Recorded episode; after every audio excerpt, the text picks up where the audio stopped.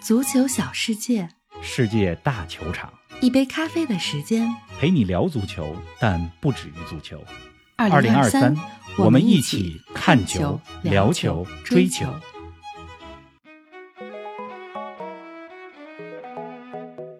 本赛季英超即将落下大幕，谁是你心目中的最佳教练？带领曼城三连冠的瓜迪奥拉，把阿森纳带回欧冠的阿尔特塔，让纽卡脱胎换骨的埃迪豪，还是让海鸥军团首次飞向欧洲赛场的德泽尔比？英超之外，那不勒斯刚夺冠，就要和主教练斯帕莱利说再见了吗？意大利杯决赛怎么成了阿根廷人的舞台？更多精彩内容以及英超大结局前瞻，尽在本期足球咖啡馆。听众朋友们，大家好啊！我还是在云南的腾冲跟大家问好。哎呀，腾冲的米线真的是太好吃了，气候太好了。冯老师你好啊，这两天你也要出发了呀？林子豪，听众朋友们，大家好，嗯你这是米 线富有是吧？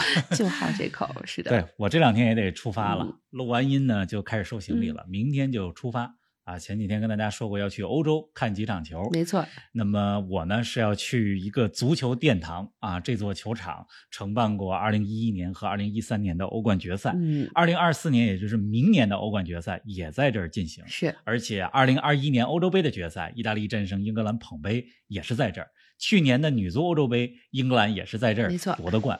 那么这就是温布利啊！ 对于足球迷来说呢，就是去温布利大球场就相当于朝圣，那绝对的啊、之前呢，我去过伦敦不少次，但是各种各样的原因吧，都错过没了去温那布儿利。。嗯那么这周呢，我是去温布利大球场看英冠附加赛的决赛。嗯，哎，卢顿对阵考文垂。那么英冠附加赛的决赛呢，也被称为是全世界最值钱的一场比赛。是啊，为什么这么说呢？因为胜者就能进入英超，哎，这个升入英超的经济价值不言而喻，是的就不用跟大家介绍了。 那么这两支球队啊，卢顿和考文垂啊，两支球队都是五年前还在英乙，嗯就是第四级别联赛。那么这赛季呢，就是。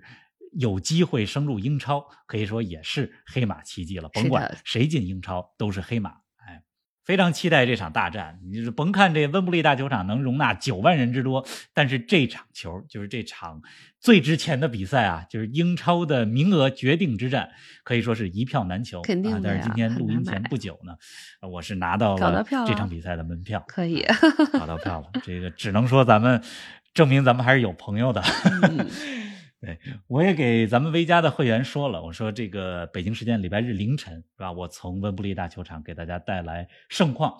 那么在这儿呢，也跟咱们所有的听友说一声，就是欢迎大家注册成为我们的 V 加会员，微博搜索“足球咖啡馆”就能看到 V 加计划。是的而且从现在到五月底，我们是有六八折的券儿啊，在我们的微博上大家可以领取。嗯，是的，注册我们的 V 加会员好处多多。哎，那你这周日是英超的大结局，不去看场英超吗？英超会去啊，至于去看哪场，大家到时候看我们在各大平台发的小视频就知道了。好的，这个英超啊，这周日是赛季最后一轮儿，但是在最后一轮儿之前啊，其实很多的呃悬念都已经产生了，嗯，对吧？曼城呢是冠军，欧冠席位也差不多了，呃，曼城、阿森纳、纽卡这已经都锁定欧冠的席位了。第四个席位呢，很大概率事件是曼联，哟嗯曼联只差一 分了就是能锁定欧冠的名额，对吧？这个剩下的悬念呢，就是一个是谁降级，对，啊、南普敦已经确定降级了，埃弗顿、利兹联、莱斯特城三降二啊。目前看来呢，就是埃弗顿最后一轮只要赢球就能保级，主动权呢在太妃堂埃弗顿的手中。而且呢，他们最后一轮对阵的是无欲无求的伯恩茅斯啊，嗯又是埃弗顿的主场，我觉得他们有机会能够保级。而对于莱斯特城和利兹联来讲呢，就是不仅自己要取胜，还得期待埃弗顿犯错误，这难度呢有点大。是啊，另外呢，就是欧联杯席位也已经产生了，实际上就利物浦、布莱顿啊，这都基本确定下赛季要去打欧联杯了。嗯，欧协联的名额要在维拉、热刺和小蜜蜂布伦特福德三支球队当中产生，就是这周日会定下来。 都还有机会，嗯，那其他的一些悬念呢，比如说一些个人的奖项，你最佳射手基本上就是哈兰德了嗯嘛。哈里凯恩最后一轮不太可能进 八九个球或者十个球去赶超哈兰德嘛。啊、最佳射手哈兰是德，啊其实大部分的悬念都已经揭开了，是吧？那我觉得咱们回顾这样一个英超的赛季呢，其中一个切入点就是主教练这么一个角度。这个英超呢每年设置一个最佳主教练的官方的奖项，是这个奖今年是谁会在五月三十号，就是下礼拜的时候公布。就咱们呢，就别等公布了再说，那就没意思了，是吧？而对啊是提前聊聊对，是的借着这期节目呢，跟大家聊一聊，就是大家心目当中这赛季英超的最佳主帅是谁？嗯，哎，这赛季的英超啊，主教练更迭十分频繁，换帅次数高达十五次啊。去年八月份，切尔西二比二战平热刺的比赛，图赫尔和孔蒂握手引发了争议，仿佛还在昨天。而当时又有谁能想到，两个人目前都不在英超了？反正我是没想 到，是吧？这个数呢，你已经给数出来了。嗯今年呢，赛季换帅就是中途各个球队换帅十五回，这还不包括呢过渡主帅，是吧？咱们回顾赛季的一种方式呢，今年呢也比较另类，嗯比较特别，就是从换帅的角度来带着大家捋一遍，不一样的方式，嗯是，吧？捋完这个之后呢，大家也就。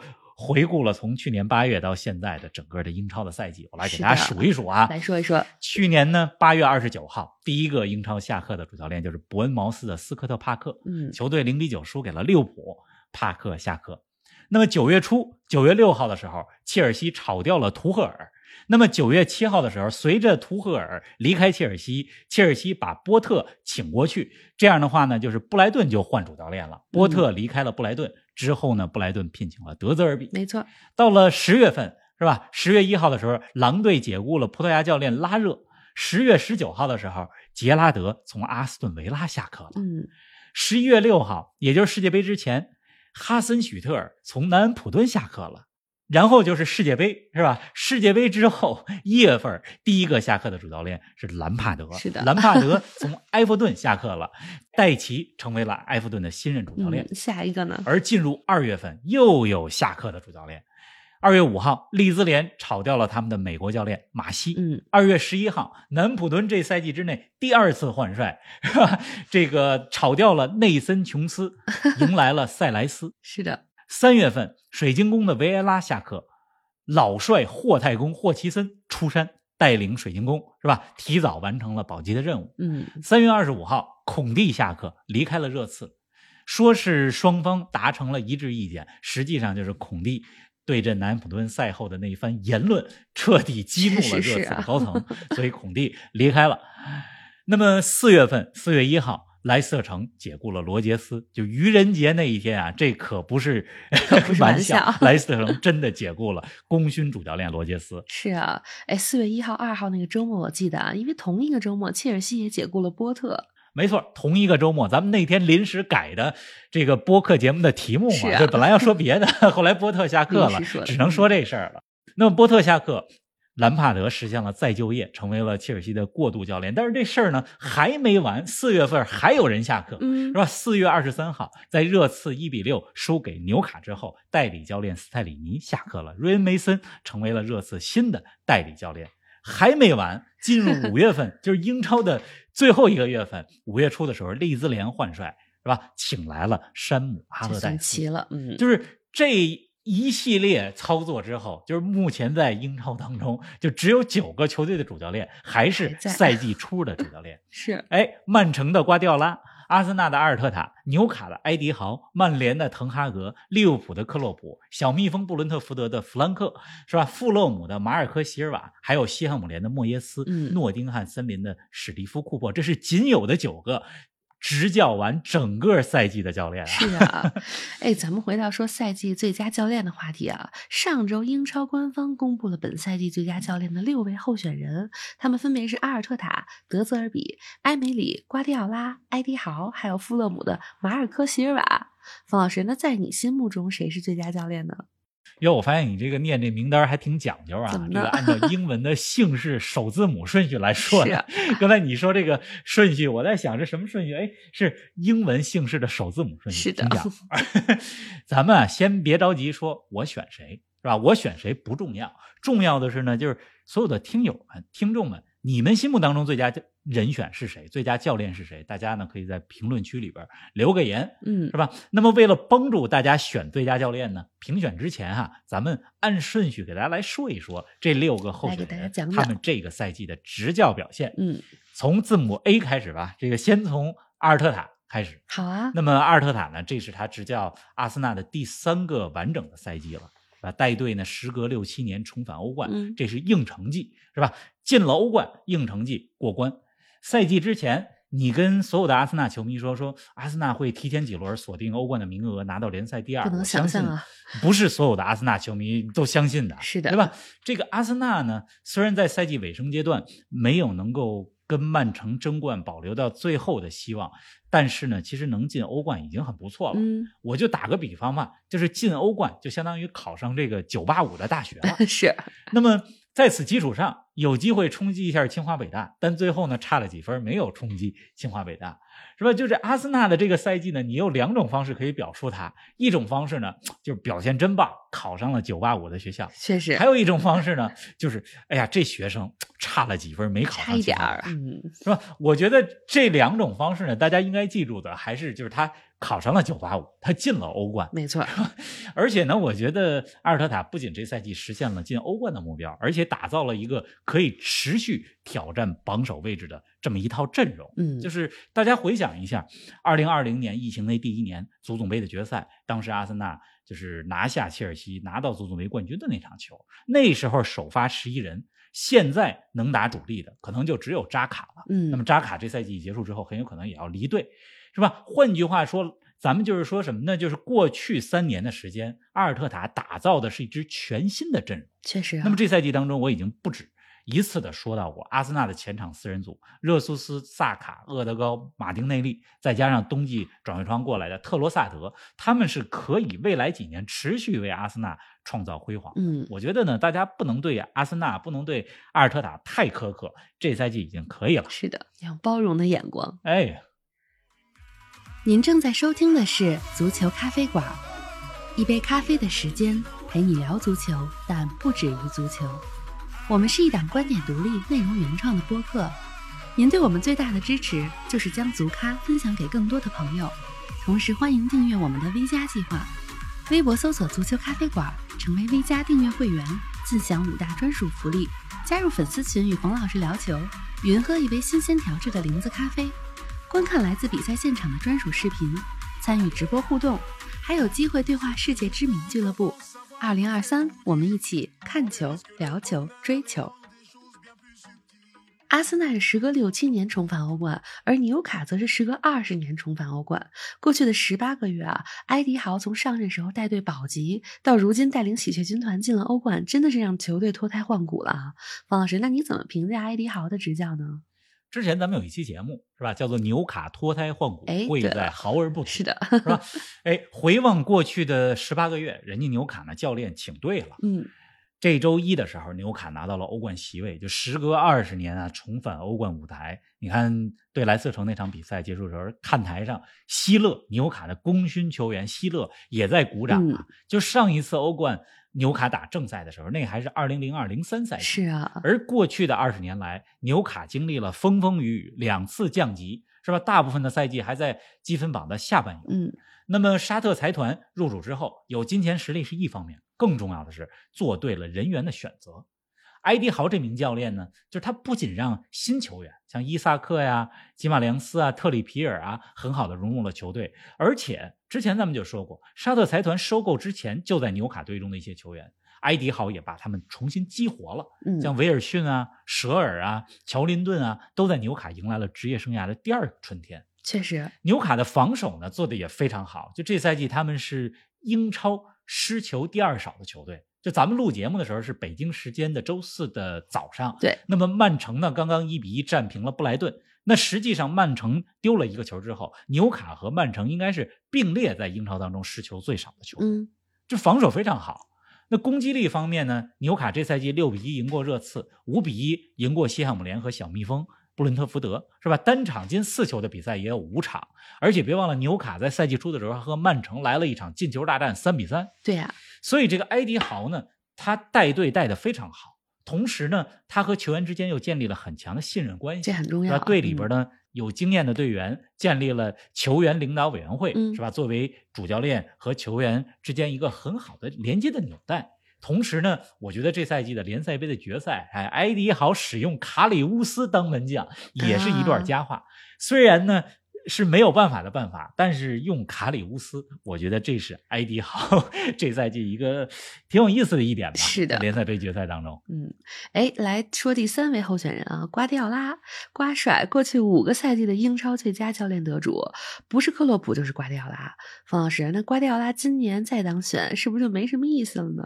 没有什么 新意，啊但是还是很有意义有的，意义，对有吧？意义。那瓜迪奥拉呢，三次当过英超赛季最佳教练，是这和穆里尼奥和温格是一样的，都是嗯三次。就这赛季，如果瓜迪奥拉再当选，那就是四次，对啊，就是那就仅次于十一次的福格森人，福格森是遥遥领先的福爵爷，是的，对吧？但是如果瓜迪奥拉这次当选，就超过了穆里尼奥和温格。那么从心意的角度来讲，哈，其实我可能更倾向于把这个票啊投给其他的想教看练，看新的，就是嗯，我可能不投瓜迪奥拉， 但是大家也不要忘记，曼城的三连冠是非常不容易的没。错为什么不容易呢？就是大家可以回听一下上期我们说的曼城不容易的理由。嗯，那么瓜迪奥拉不仅这赛季自己是吧，在各项赛事当中带着曼城高歌猛进，而且瓜迪奥拉曾经的弟子、徒弟拥趸目前都执教的不错，阿尔特塔是吧？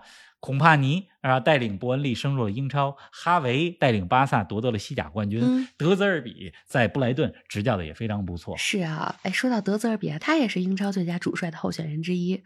哎，我记得去年九月份的时候，你录过一段小视频，标题是“小瓜迪奥拉登陆英超，快搬好小板凳吧”。那时候德泽尔比刚上任，上任之后真没让大家失望啊。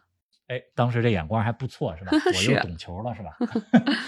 这个德泽尔比呢，我觉得他的到来抬高了布莱顿的天花板。嗯，啊，因为波特带布莱顿的时候，大家觉得已经到天花板了。然而德泽尔比来又了是之后，提不仅升成了绩有提升，嗯而且进一步踢出了美丽足球。是的，让他带队的第一场比赛，客场三比三战平利物浦，开场十分钟就已经二比零领先了。那么过去半年多来，德泽尔比带着布莱顿战胜过切尔西、利物浦、曼联、阿森纳，是吧？目前在英超当中已经锁定了第六名，嗯是，吧？足总杯还杀入了半决赛，距离决赛只有点球的距离。真是就是布莱顿呢，之前咱们也给大家介绍过，它这个俱乐部虽然是一套生态体系，是一套工程，但是最重要的岗位就是德泽尔比。嗯，这冬季转会窗失去了核心球员特罗萨德，但是德泽尔比用好了其他球员，让球队又进化了。对啊，而且我觉得啊，就是中途执教入选最佳教练名单的本来就不多，确实确实德泽尔比能够入选，就证明了大家对他的认可。嗯，哎，另外一位赛季中途上任并且入选了最佳教练候选名单的是维拉的主帅埃梅里。去年十月，埃梅里上任的时候，维拉还在降级区附近，而如今还有进军下赛季欧战的可能性。怎么来评价一下埃梅里的执教表现呢？说到艾梅里啊，我先来一个 Good evening，是吧？这个模仿一下艾艾梅里同学。是艾梅里二十四场英超啊，十四场胜利，这个嗯胜率相当高。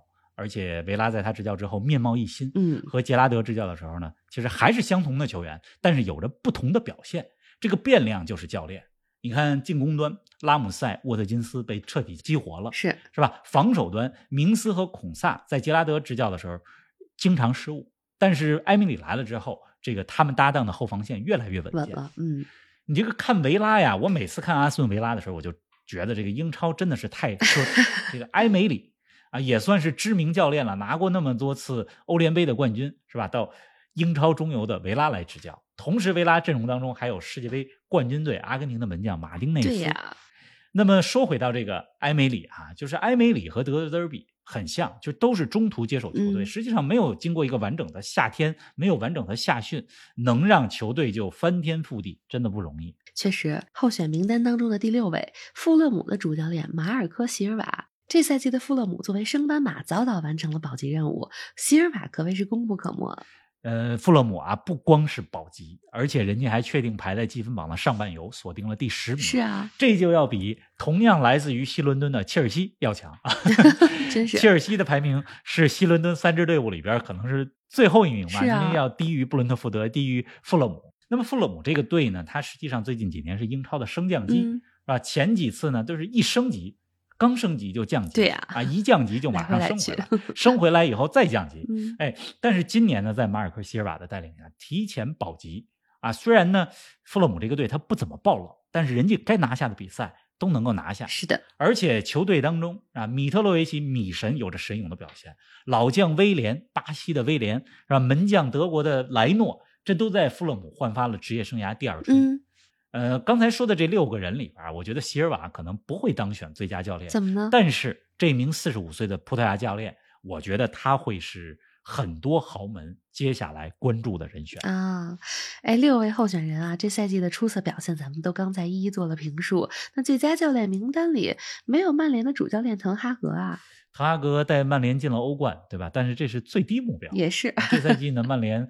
零比四输给了布伦特福德，零比七输给了利物浦，三比六输给了曼城，嗯是吧？这个有好几场比赛是很耻辱的比赛，不是很有我觉面得儿滕哈嗯格各种原因没有上榜，很正常。是，是吧？其实还有一些教练也可以提名，比如狼队的洛佩特吉、嗯带队之后战绩也非常不错，诺丁汉森林的史蒂夫库珀啊带队保级了，是还有赛季之前大家都觉得伯恩茅斯是降级热门，但是奥尼尔接手球队之后带队保级也很神奇。确实但是刚才我说的这几个人啊，都没有办法和刚才咱们说的六位官方的候选人相比。还有距离。嗯，哎，那六位候选人里，谁是你心目中的最佳教练呢？从你刚才这口气来说啊，对阿尔特塔、埃迪豪还有德泽尔比的评价比较高啊我心目当中的最佳教练是吧？我选一个是嗯德泽尔比。啊，为什么这么说呢？为什么就是我觉得他面对的挑战是最大的，中途接手球队，而来到一个陌生的联赛，从来没有执教过英超，嗯是吧？而且之前波特在布莱顿的时候已经接近天花板了，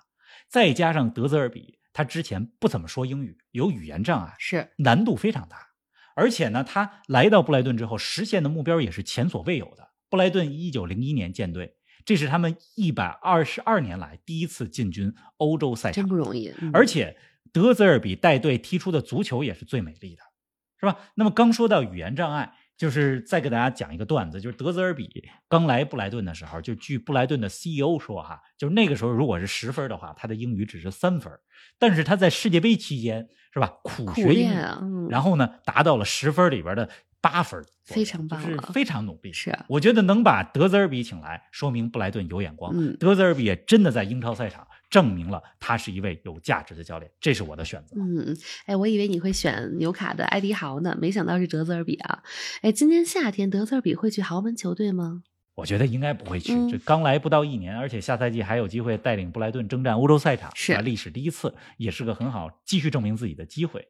这个最佳教练啊，就是很难选，就是而且每个人的评判标准不一样。确实，所以呢，其实我就特别期待咱们的听友来说一说，你心目当中的英超最佳教练是谁，以及嗯你的评判标准是什么。欢迎大家踊跃给我们留言啊！说完了英超，咱们再把目光转向意甲。那不勒斯刚刚拿到了三十三年来的首个意甲冠军，但我怎么听说主教练斯帕莱蒂要离开那不勒斯了？这怎么回事啊？跟我们说说。这斯帕莱蒂觉得在那不勒斯没有受到尊重啊，说白了还是和主席 德劳伦蒂斯之间有隔阂。嗯嗯，斯帕莱蒂呢，我估计可能也不会马上去想执教其他的豪门球队，是吧？人家自己的一个想法呢是回家去种葡萄，是吧？酿也葡不萄错酒是吧。他在这个托斯卡纳那边有一个自己的这个农田，是吧？ 享说受是一种下什么不种一什样么样的葡萄时光，Sangiovese，意大利产的那个 Sangiovese，、啊，香蕉维塞还是非常好喝的，是吧嗯嗯，是的，反正说到这个意大利哈、这个意大利足坛啊，真的是不消停啊。虽然在战绩方面有三支意甲的球队闯进了三项欧洲俱乐部杯赛的决赛，这个成绩非常棒，也有着那不勒斯拿到意甲冠军三十三年来第一次这样的美丽故事。嗯，，啊，但是呢，这冠军队主教练啊，看来要离队了。而且这几天这尤文被扣分这个事儿，我感觉折腾了好几个月 真吧的是拿掉十五分儿拿回来了，对然后又被扣十分儿，反正各种各样的事儿，这就是不消停的意大利足坛。嗯那么说到意大利呢，咱们多说一句啊，就是我们录音之前，北京时间今天凌晨，国米拿到了意大利杯赛的冠军，二比一战胜了佛罗伦萨。那么这场杯赛，意大利杯赛的决赛成为了阿根廷人的舞台，三个进球全部来自于阿根廷球员。嗯是。吧？老塔罗、马丁内斯、梅开二度为国米拿到了冠军，而佛罗伦萨那边进球的尼古拉斯·冈萨雷斯也是阿根廷人。是的。哎，那这期节目结束之前还要说点什么吗？再说一个事儿吧，说哎就是维尼修斯，想必大家看新闻、看各种报道也是听到了，啊是吧？就是上周皇马对瓦伦西亚的比赛当中，维尼修斯再次，大家注意到是又再次遭到了总种族多歧次视了，嗯据据说已经有第九次了，是啊我觉得种族歧视是非常可耻的。就是维尼修斯，别忘了他还是个二十二岁的孩子，嗯而且他踢得那么好，对吧？我想呢，就是我们无论是不是皇马的球迷，在这样的时刻都要声援小熊维尼维尼修斯。那么，足球是火爆的，是真实的，是热血沸腾的。有时候有一些针锋相对的这种，嗯、元素其实是好事儿。但是，足球应该是有底线的，我必们须要的对一些事情，就是那种带爹带妈的啊，是种族歧视的啊，这些语言要说不。是的，好啦，那就提前祝大家周末愉快啦！等剪辑完节目，我要接着吃米线了。下期不见不散。好嘞，下期不见不散。下期跟大家说说我在欧洲的看球见闻吧，下回见。好的，期待。